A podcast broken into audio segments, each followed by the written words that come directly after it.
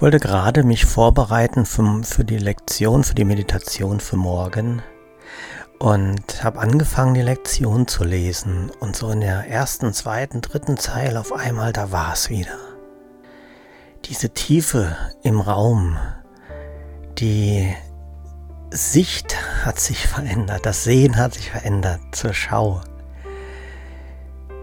Und das Gefühl, dass ich ohne Zweifel glaube und weiß, dass das, was da steht, die Wahrheit ist.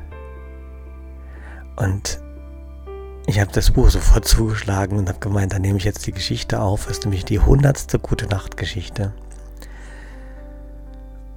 Und es tut so gut, das zu spüren, wenn man auf einmal nicht mehr darüber überlegt, ist es so oder ist es nicht so, sondern es als unabdingbare Wahrheit anerkennt. Es wird gar nicht mehr in Frage gestellt und dann löst sich auf einmal, in dem Moment hat sich alles aufgelöst. Und jetzt, wo es wieder normal ist, geht es mir auch noch gut.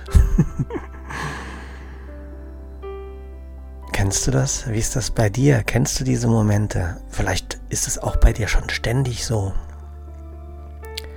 dass die Wahrheit für dich die Wahrheit wirklich ist und das, was du siehst, die Illusion, einfach nur noch ein Schein.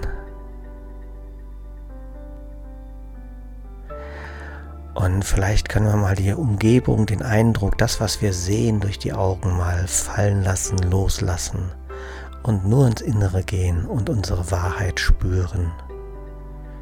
Wir spüren sie alle zusammen, denn Geister sind verbunden. Und lass diesen Frieden in dich einkehren und schlaf damit ein. Ich wünsche dir eine friedvolle und wundervolle gute Nacht.